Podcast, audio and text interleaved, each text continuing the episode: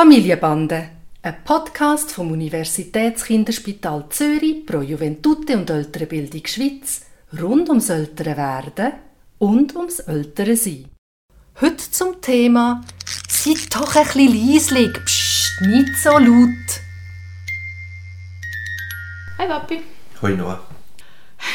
Meine Kinder sind so laut. Immer, ständig. Ich habe sogar vor kurzem eine Situation gehabt beim Arbeiten, wo jemand wahnsinnig leislich geredet hat und ich ihn einfach nicht verstanden habe. Und er mir dann erklärt hat, dass er immer leislich redet, weil seine Nachbarn so heikel sind. Und ich ihm erklärt habe, dass ich immer laut rede, weil ich einfach muss meine Kinder übertönen und dass wir nicht kompatibel sind. Ich weiß nicht, was das ist, aber irgendwie haben sie schon a priori keine leisliche Stimme. Also ich habe immer das Gefühl, sie tun eh einfach schon mal sich Mühe geben, laut zu reden.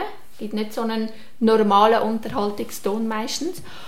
Und sie versuchen sich ständig gegenseitig zu übertönen ähm, und reden einander rein. Und es ist einfach immer so ein Lärm. Und ich finde das ähm, mega anstrengend.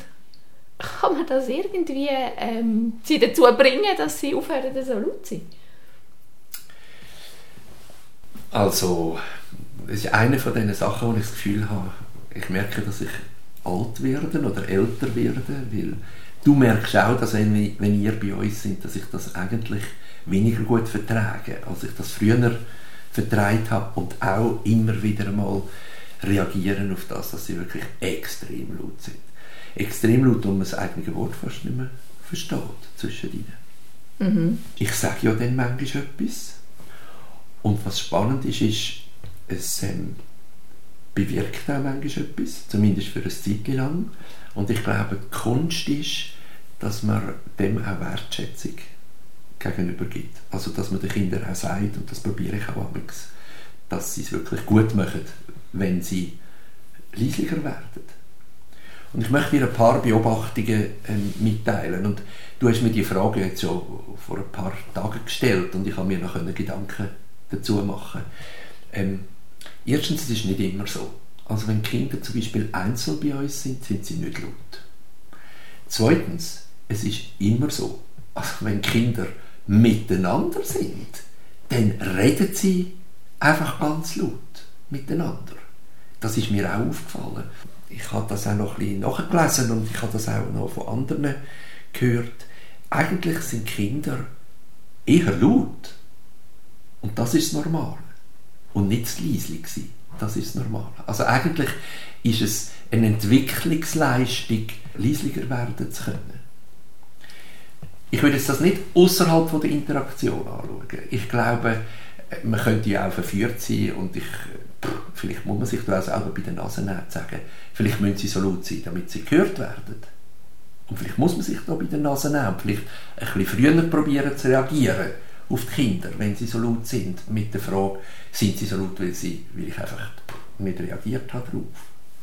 Aber grundsätzlich glaube ich, dass man die Kinder dürfen laut sein. Man muss sich überlegen, wie kann man das machen, dass sie das sein können. Und das werden ist eine Entwicklungsleistung. Unsere Gesellschaft ist aber nicht so aufgebaut, dass man laut sein kann. Also man kann laut sein auf einem Spielplatz, mhm. aber jetzt ist Winter und wenn man drinnen hockt, ist es eh eine mhm. Überforderung und dann, ich rede nicht mal von irgendwie, wenn man mal in ein Restaurant geht, habe ich das Gefühl, ich bin die ganze Zeit damit beschäftigt, sch, sch, sch, zu sagen und das mhm. ist eigentlich anstrengend für uns alle. Ja, und nicht so wahnsinnig erfolgreich, oder? Also Nein. ich glaube, man muss andere Formen von Ablenkung bringen, wenn du in einem Restaurant bist. Also nützt nichts. Man muss andere Formen von Ablenkung bringen und man muss vielleicht ähm, auch ein Stück weit mitmachen. Also man muss das in eine Spielform bringen, damit das einen Groove gibt für alle diesbezüglich. Oder? Aber erstens, ähm, jein, also man muss auch im Winter, wenn man muss Dampf ablassen, rausgehen und laut sein. Und dann muss man halt auch im Winter im Wald oder auf rausgehen Schnee machen, damit sie können wirklich laut sein und dann klingt es wieder nachher vielleicht ein bisschen besser. Und was ich mit meine, wenn man zum Beispiel in einem Restaurant ist oder so, ist, dass man ein Moment lang ausprobiert, ob man sich mit Flüstern überhaupt noch versteht, das wird nicht gehen, und dass man ein Spiel macht mit den Kindern, wie leislich geht, dass man sich noch unterhaltet. Aber ich glaube, man muss eine Art witzigen, kreativen Umgang probieren zu suchen. Und sonst ist halt die Ablenkung tatsächlich, dass man ich jetzt in einem Restaurant ein paar Bücher mitnimmt, die man den Kindern geben kann, zum, zum Anschauen oder so, wenn es nicht anders kommt. also ganz ehrlich, ich kann es nicht ganz so eins zu eins übersetzen in meinen Alltag, weil Dampfabla hat nichts damit zu tun. Wir schauen immer, dass wenn das Energielevel zu hoch wird, dann gehen wir raus. Aber wir kommen zurück und sie schreien immer noch. Es hat nichts mit ihrer Energie zu tun. Ich habe damit gemeint, dass man halt einfach viel drinnen ist und drinnen vertreibt man es noch weniger, wenn es laut ist. Oder? Und das mit dem sich bei den Naseneffekt hat man nicht zugelassen, war, oder? Also wenn ich am Telefon bin und, und, und abgelenkt bin oder was auch immer, ja. Aber es ist ja so, dass sie sich einfach gegenseitig übertönen Sie haben einfach gar keinen Respekt davor, dass jemand anders am Schwätzen ist.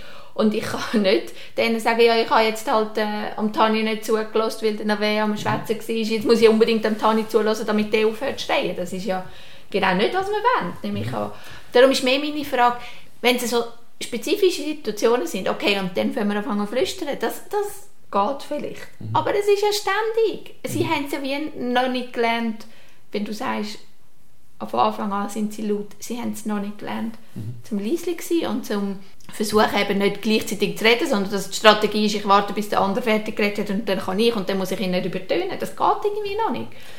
Das ist richtig, aber vielleicht ist das Dritte, was ich gesagt habe, hilfreicher, dass es ein Lernprozess ist und das Normale ist, dass sie laut sind, oder? Also, dass man sich da auch ein bisschen Zeit lassen darf und dass man sich auch überlegen was ist jetzt vielleicht für den Tani schon eine Möglichkeit, die 8,5 ist, und dass du mit ihm gerade das, zum Beispiel sagst, komm, wir probieren das heute mal einen halben Tag und ich probiere dir nachher ähm, zu sagen, wie du das super probiert hast zu machen, dass er einfach für sich einmal ausprobiert, ist das möglich, dass ich jemandem zulasse und erst reagiere darauf, wenn er, wenn er fertig ist mit Reden. Ich glaube, es sind wirklich Entwicklungsschritte, wo wir achtsam sein müssen, dass man Kinder nicht überfordert damit, dass man sagt, jetzt müssen wir das eigentlich schon können, leislich sein.